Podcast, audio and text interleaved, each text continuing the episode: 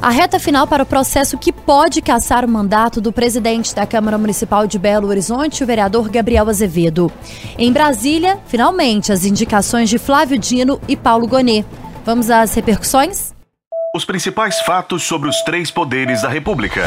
3. Sobre os três.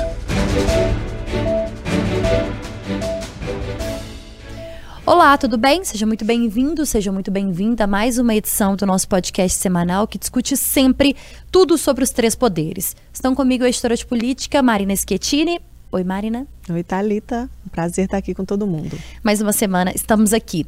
E direto de Brasília, Francine Ferreira, editora de O Tempo na Capital Federal. Oi, Fran. Oi, Thalita. Oi, Marina. Oi também para todo mundo que nos acompanha. Pois é, meninas, por muito tempo a gente colocava aqui como aposta da semana que vem, né? As apostas da semana que vem, principalmente Marina e eu, é, a o acompanhamento ou o andamento do caso envolvendo o presidente da Câmara Municipal de Belo Horizonte, o vereador Gabriel Azevedo, que teve uh, um pedido de cassação do mandato dele apresentado pela vereadora Marli. E aí, tá chegando ao fim. Hoje, a gente gravando esse podcast na quinta-feira, nós estamos a um dia do resultado desse processo de cassação. Possivelmente, quando o nosso ouvinte uh, estiver nos acompanhando amanhã, sexta-feira, pela manhã, é, alguma coisa já pode ter mudado desse processo todo aí. Mas a gente vai fazer esse podcast já sabendo que na aposta da semana que vem a gente vai falar sobre Gabriel Azevedo e a Câmara Municipal também. Mas o que a gente tem até aqui, Marina, muita coisa tá mudando de uma hora para outra, né? Tudo indica que o Gabriel não vai ser cassado. Porque essa conta que a oposição a ele tem feita, de que eles têm 23 votos, na verdade 22, porque o Juliano Lopes, que preside a sessão, não conta, aí eles teriam mais quatro votos da da esquerda, que é PT e PSOL, essa conta acho que ela não pode ser levada muito a sério, porque eles estão contando que a esquerda vai estar com eles. Mas eu acho muito difícil que aconteça, até porque eles não estão muito satisfeitos com a prefeitura, com o FUAD, sempre pelo mesmo motivo, falta de diálogo, em especial agora na discussão do reajuste dos servidores municipais. Então eu acho que é mais fácil acontecer o contrário, porque eles estão pensando assim, se a gente tem 26, se a gente tem 27, até por isso que eles apresentaram agora essa novidade de convocar os suplentes para votar na sexta-feira e na segunda, quando deve desenrolar essa história toda, eles estão acreditando que se eles estão ali muito perto, eles desestabilizam o grupo do Gabriel, que agora está muito fechadinho, e é mais fácil haver uma traição. Só que eu acho muito difícil que aconteça. Eu acho mais fácil que PT e PSOL não queiram entrar nessa briga, até porque para que eu vou fazer isso para defender uma prefeitura que não está trabalhando comigo, do que o contrário. Então, acho que vai ser essa fritura do Gabriel por muito tempo, até como já começou, né? Letícia Fontes, nossa repórter, mostrou isso muito bem, adiantou isso, dizendo que eles vão querer sangrar o Gabriel até a eleição né? do ano que vem. Então, acho que esse processo de fritura vai continuar, ele vai ter que mudar a posição dele, ele vai ter que viver, se acostumar a viver com a corda no pescoço, mas eu acho que a cassação dele, por enquanto, está fora de cogitação. Pois e esse é. processo de fritação até que você fala, né, Marina, é interessante quando a gente pensa que 2024 já está aí, né, batendo na porta, e claro que tudo isso deve ser utilizado na campanha eleitoral, aí provavelmente contra o Gabriel. E é interessante ver, né, porque você tinha dito a outros podcasts, né, justamente sobre essa questão do, da judicialização, que tudo vai acabar virando uma guerra jurídica, né? Então, o que a gente vê é muito isso, é interessante que aquilo que a gente falava, por exemplo, de que tudo na política é questão de time, então se perdeu o time aquela hora para caçar ele, né? Já vai fazer três meses agora de todo esse processo na próxima segunda, né? Se eu não estou enganada. Então, é interessante ver que tudo isso, na, na verdade, hoje é, a cassação já é dada como, como o Gabriel Ronan, a Letícia tem, da, tem mostrado, né? Como algo que não deve realmente acontecer, porque o PT e o pessoal não querem também pegar uma briga que não é deles, de certa forma, né? Mas é interessante ver que, é que tudo isso é um xadrez já se formando para o próximo ano, né? Vindo nessa, nessa desidratação e é interessante ver como que o Gabriel, como é que vai ser o tom, se ele vai continuar com esse tom, né? Tom esse que sempre tem sido muito discutido. Eu acho que como ele vai estar com a corda no pescoço, Fran, ele vai ter que calibrar muito esse discurso dele, porque ele vai precisar não fazer novos inimigos, porque se ele perde PT e pessoal ou alguém do grupo dele, aí a situação dele complica muito, e ele vai precisar também se conseguir ali levar esse grupo, né, que ele tem muito perto dele, porque se ele perde um, se ele perde dois, adeus. E a estratégia do grupo contra ele é justamente manter essa pressão ali, né, um jogo de nervos, no grau máximo. Ele agora tem um processo de cassação, quando ele já acha que ele já está tranquilo para chegar amanhã, para chegar na segunda, ele já tem que se movimentar, provavelmente planejando uma ação na justiça para poder combater essa história dos suplentes. Então ele vai ter que estar tá o tempo inteiro ali atento, o tempo inteiro pressionado, o que ajuda também o Fuad, né? Porque enquanto ele está ocupado com outras coisas, ele não faz mais aquela oposição é, ruidosa, né, escandalosa, que incomodava tanto o Fuad. É, e, e tem um detalhe. A gente está falando aí sobre PT e PSOL, mas a gente precisa entender o que vem de cima do partido. Porque o PT, por exemplo, ele pretende ter o um nome, inclusive já tem um evento marcado para o dia 12 de dezembro, de lançamento da candidatura ou da pré-candidatura de Rogério Corrêa para a Prefeitura de Belo Horizonte. O PT então não vai caminhar de fato com Fuad Noman, com o atual prefeito de Belo Horizonte, vai ter sim o seu candidato. Gabriel Azevedo vai ser de alguma forma algum aliado nessa, nesse processo aí para 2024. Então, as alianças que se formam também vão uh, definir os rumos da Câmara Municipal. Agora, é, fato é que há muita especulação de hoje para amanhã. Repito, lembrando os nossos ouvintes, nós estamos, mar... nós estamos gravando esse podcast na quinta-feira, né? Meio-dia e 58 agora. É... Há aí uma história de que. Uh foram convocados, né, alguns suplentes aí para poder uh, participar dessa, para que eles possam participar desse processo de, votação, processo de votação do Gabriel Azevedo. Então, amanhã de manhã marcado para as 9 horas, né, na sexta-feira marcado para as 9. E a gente já tem informação também de que um novo pedido de, de cassação vai ser apresentado à tarde. Então, outros suplentes também são convocados já para a semana que vem. É, é isso. Parece que encaixa mais essa essa ideia que a Marina traz, né? Que a nossa equipe de reportagem traz, que a Letícia, o Gabriel, que estão aí o tempo todo correndo atrás uh, uh, desse, desses bastidores dessa política que tem se mostrado em Belo Horizonte. Há muito mais é, a gente tem muito mais esperança de que aconteça exatamente isso, de que o Gabriel vire uma figura que vai ser sangrada ali a todo instante, pensando nesse processo de desidratação para 2024, do que de fato de que pode ter uma votação favorável à cassação nessa sexta-feira. Esse processo ele não vai ser encerrado de forma fácil, até porque, gente, Gabriel Azevedo não é uma figura que vai deixar ser é, ter o seu mandato cassado de forma tão fácil, né? É, essa história do novo pedido de cassação do Miltinho CGE, que deve ser apresentado ali, colocado para votação para ver Sim. se eles vão abrir o processo ou não, é um exemplo desse processo de fritura muito claro.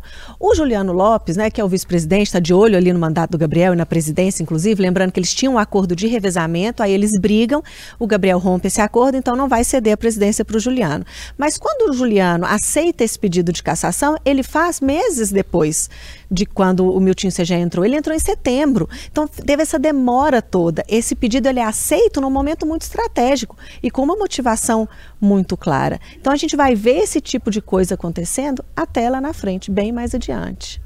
E além do Gabriel se preocupar com a questão jurídica de tudo isso, é interessante que ao mesmo tempo ele fica, ele tenha tentado aí se manter dizendo que está bem acompanhado, né? Seja com encontros com figuras nacionais, como por exemplo o presidente do Senado, Rodrigo Pacheco, como também com outros deputados, senadores. Então, ao mesmo tempo, é, por mais que a equipe jurídica dele vai trabalhar bastante, né? Como a gente já tem visto, ele tem que segurar esse tom um pouco para evitar se comprometer ao mesmo tempo, também, ele não está deixando de lado esse projeto político dele para o próximo ano, né? Então, no sentido de mostrar que ele está, digamos, entre aspas, bem acompanhado, de que ele é, ele é relevante e que tudo isso que tem acontecido é nada mais é do que na avaliação né, da narrativa que se pode trabalhar, de que é uma espécie também de perseguição. Então é interessante ver como que esse, esse jogo vai se fechando, esse quebra-cabeça vai se montando, porque realmente a gente vê hoje esse processo de fritação aí dele, mas o que, que vai ficar de fato para 2024 nisso, né? Porque enquanto isso também ele não está deixando de lado os arranjos políticos visando a prefeitura, né? Então, tem ali na Câmara, mas tem outra coisa visando a prefeitura numa campanha eleitoral. E claro, ao mesmo tempo aí vai ter que a equipe jurídica dele vai ter bastante trabalho. Ele que também é advogado, né? Pois é, e aí é uma briga de equipe jurídica, né, gente? Porque duas equipes muito preparadas, e aí eu falo também da, do acompanhamento jurídico que vem da família Aro e que todo mundo sabe, está por trás também aí desse pedido uh, de cassação, de toda essa movimentação. Então é uma briga de fato para quem achar uma brecha a mais na, na, na lei, né, na justiça. É, essa briga já até começou, né? A gente já viu alguns episódios dela, porque junto com o pedido de cassação da Nelly, tinha um pedido também de afastamento da presidência do Gabriel. Aí seria um grande problema para o Gabriel, porque aí ele perderia, perderia, força. Ele estando na presidência, ele ainda tem um poder muito grande, inclusive para influenciar os outros vereadores que estavam ali. Então a gente já viu isso começando. O Gabriel já teve uma vitória, porque ele conseguiu nesse tempo todo se manter no cargo, ele não saiu do cargo, ele continua na presidência, mas agora ela vai ganhar um novo fôlego, vai chegando chegando perto do final. E eu acho também que a oposição ao Gabriel, familiar e, e o pessoal da base da prefeitura precisa dar uma calibrada nesse discurso, porque como o Fran disse, se ele consegue emplacar essa história de perseguição, porque ele estava fazendo uma oposição ao FUAD bem feita e produtiva, porque ele votou muitos projetos, ele limpou a pauta da Câmara e tudo, pode ser que isso acabe virando o jogo e prejudicando a candidatura do FUAD. É, é, fato é que a gente vai ficar discutindo aqui, gente, ainda durante muitas semanas e até no ano que vem sobre essa questão e essa confusão. Mas nos bastidores aqui, Fran, eu e a Marina a gente conversava sobre como tudo pode mudar de uma hora para outra, né, Marina? E como, é claro, uma uma situação como essa, por exemplo, de que a gente falou agora, de que a convocação de suplentes, ela não cai bem, imagino, para a equipe do Gabriel Azevedo. Mas como nós estamos falando isso no começo de uma quinta-feira, até na hora da votação na sexta-feira, há a possibilidade de que o jogo mude, por exemplo, e que os suplentes possam ser convocados, né? Até porque está sendo baseado esse pedido aqui em decisões passadas judiciais, uma de 2019, né?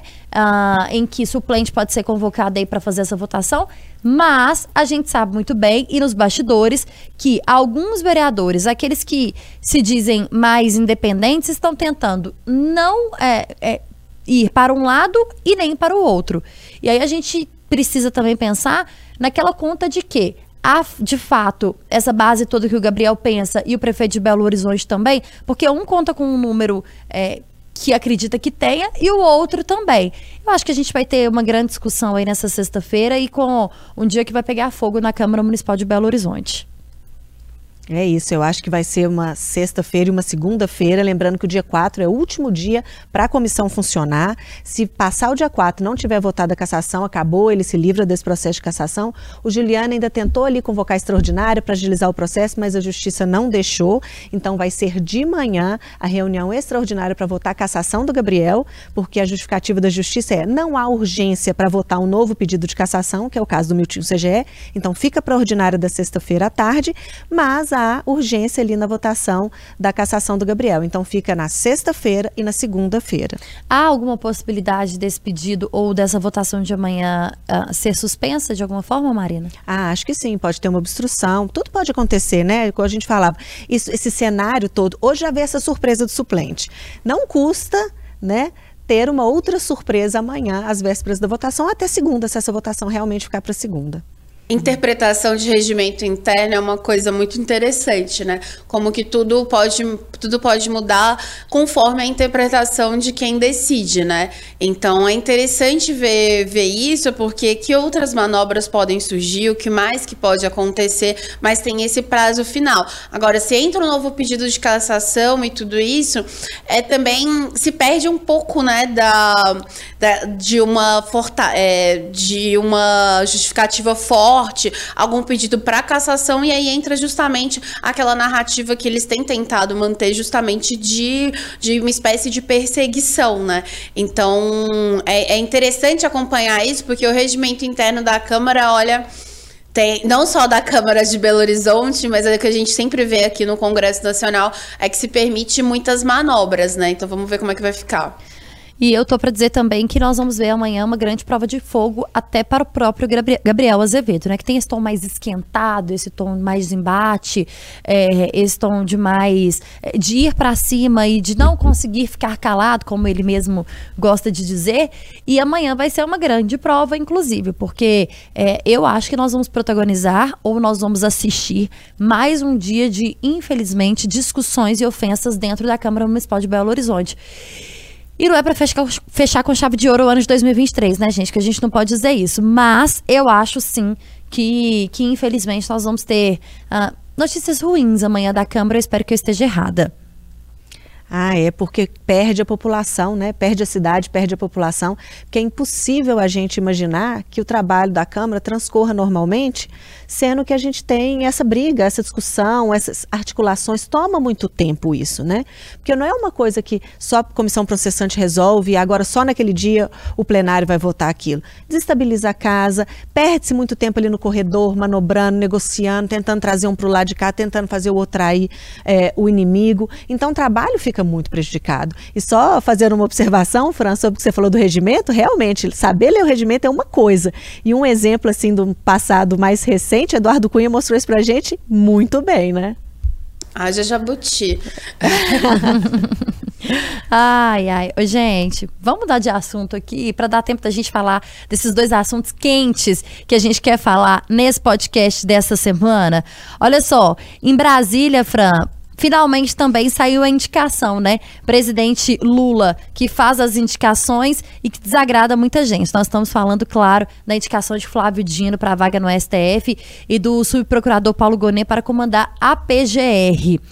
E aí, onde que ficam as promessas do presidente daquele governo que uh, é um governo para todos, né? Aconteceu o que a gente falava aqui há mais tempo. Flávio Dino, de fato, foi indicado.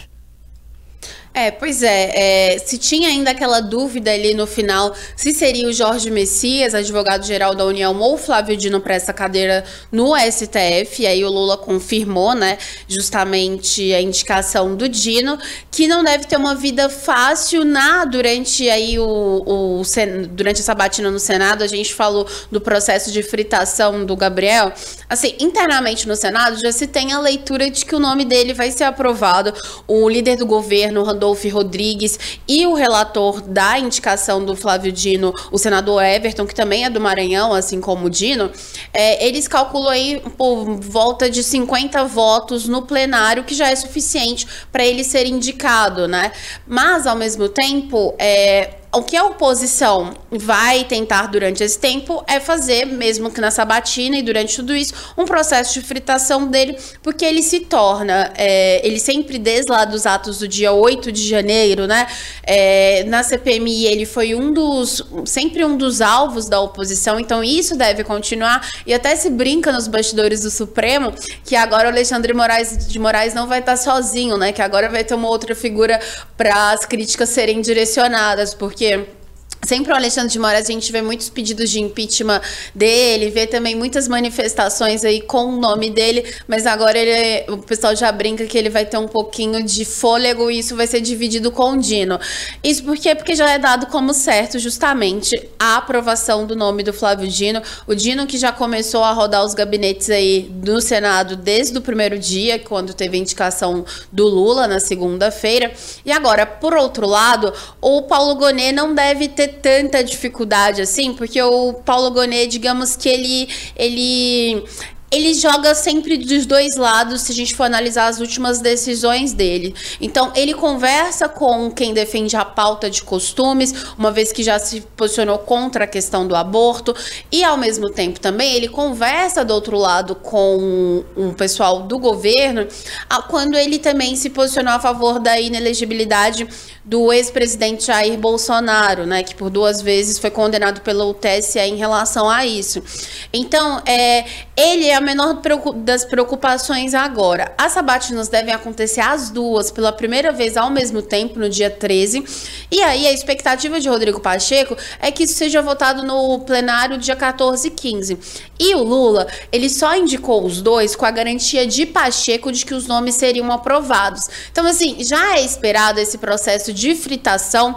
E o que se coloca na mesa agora é um outro ponto que é quem vai assumir a pasta de justiça, é, de justiça e segurança pública, né? Se essa pasta vai ser desmembrada E também é, são muitos nomes agora, então quem que vai entrar? Porque a partir do momento o fatiamento ele é tá sendo discutido e dado praticamente como certo, porque aí você consegue o Lula conseguiria trazer para junto mais algum partido do Centrão, então fortalecer aí a governabilidade dele no Congresso Nacional. Só que ao mesmo tempo tem nomes importantes também brigando pelo Ministério da Justiça, entre eles a Simone Tebet, Ricardo Lewandowski, que tá com o Lula nessa viagem para a COP. A gente tem, também tem o Ricardo Capelli. Então, tem vários outros nomes nessa briga, inclusive o Jorge Messias. Então, agora o momento é de testar nomes para ver o que, que vai vir. E há um pedido também do presidente internamente para os partidos de que, em casos de indicações, possam contemplar mulheres também nesse caso. Então, é interessante ver como que isso vai desenrolar. Lula tá no exterior, vai ficar até o final é, dessa semana. Depois ele volta, mas vai ter o Mercosul. Então, até o Dino ser sabatinado, tudo isso, vai continuar essa discussão em relação a quem vai ocupar o posto do aí do Ministério da Justiça e Segurança Pública. É, eu acho que o Paulo Gonelli deve estar aliviado de estar nesse momento com todas as atenções voltadas para Flávio Dino, né, gente? A cabeça dele deve estar pensando que alívio que essa indicação veio no mesmo momento, porque de fato fato, uh, o nome dele tem mais uh, facilidade de ser aceito e a discussão é bem menor em torno do nome dele do que de Flávio Dina, né, Marina? É, hoje, quando a gente está falando tão de fritura, é. Eu acho que a gente precisa. Cada tomar... semana a gente escolhe uma palavra. É, aqui, é uma palavra tema. É, é, palavra tema. Dessa a nossa vez é palavra é tema hoje é fritura, porque tem toda essa discussão de quem vai assumir o ministério no lugar do Dino, mas eu acho que até essa condição precisa ser feita com cuidado, porque enquanto está todo mundo se matando ali para ser o indicado, você acaba prejudicando o nome que talvez tenha mais chance, você vai queimando esse nome nesse momento. E o Lula, ele tem algumas possibilidades, né? Ele como deixou o PT muito chateado porque não fez a escolha que queria, o PT estava muito investido ali no Messias, né? Estava com muita vontade dele ser o contemplado.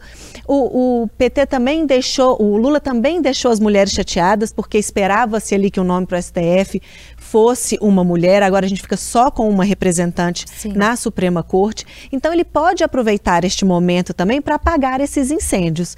Me parece que com o histórico dele agora nesse Lula 3 que ele tem feito, ele não está muito preocupado com o PT, porque ele tem lidado com o PT como um problema que ele consegue resolver mais rápido, pode chatear Sim. o PT o quanto for, que com o PT eu resolvo, o PT precisa de mim. Ele pode também resolver esse problema da perda de representatividade feminina, mas ele pode fazer uma coisa que ele tem feito desde o início, que ele fez com o Zanin, que ele está fazendo com o próprio Dino, que é adotar um critério de indicação pessoal. Aí aparece a força do Lewandowski nessa jogada. Então é um momento de discussão. Esse acordo que ele fez para os dois nomes passarem, é claro que vem com um preço. Sim. Né? No caso do Alcolumbre, pode muito bem ser a eleição dele para o comando do Senado, ele quer voltar à presidência. No caso do Pacheco, pode ser também um apoio a uma eleição do governo de Minas aqui em 2026. Até o próprio voto do Jacques Wagner ter tido ali, muitas pessoas têm lido o voto dele a favor da PEC, que tira o poder dos ministros, como um aceno a essa dupla, Pacheco e Alcolumbre, que estavam tentando ali essa pauta. Desvendar, né? É, que estava tentando emplacar essa pauta. Então é um jogo ali, né? Um xadrezinho que começa a ser montado. É, é claro que essas duas indicações e que esse momento que vive o presidente Lula, com muitas críticas, mas aí eu faço um elogio aqui, acho que com uh, uh, muito mais na questão do, do Flávio Dino, o presidente teve uma sabedoria quando falava sobre o assunto, né? Falava, vou escolher aquele nome que for o mais ideal e ainda não há uma decisão, não há uma decisão. Foi adiante numa estratégia óbvia de comunicação e de costura política, mas é, eu acho que acertou o presidente Lula quando. Uh, acerta o presidente Lula quando ele decide talvez tentar sair aí é, dessas polêmicas que envolviam o nome de Flávio Dino, com a oposição batendo muito, dizendo que ele não pode ser, é, não pode ser indicado, que não é a melhor pessoa, que entra na favela, que faz isso, faz aquilo, oposição no seu lugar também. Mas acho que o presidente Lula acertou nessa comunicação e nessa forma de, de indicar o seu escolhido e de.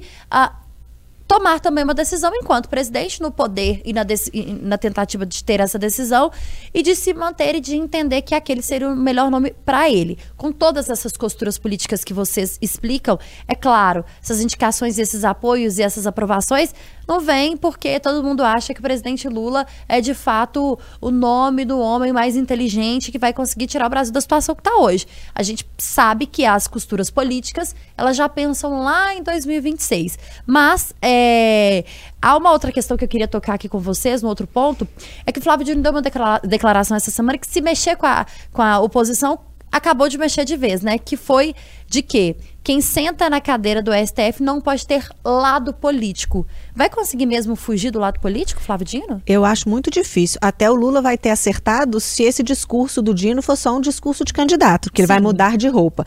Porque a expectativa do Lula é ter um representante Exatamente. ali no Supremo. Ainda mais por causa dessa sabedoria ali, né, de negociação do Dino, ele é muito bem articulado.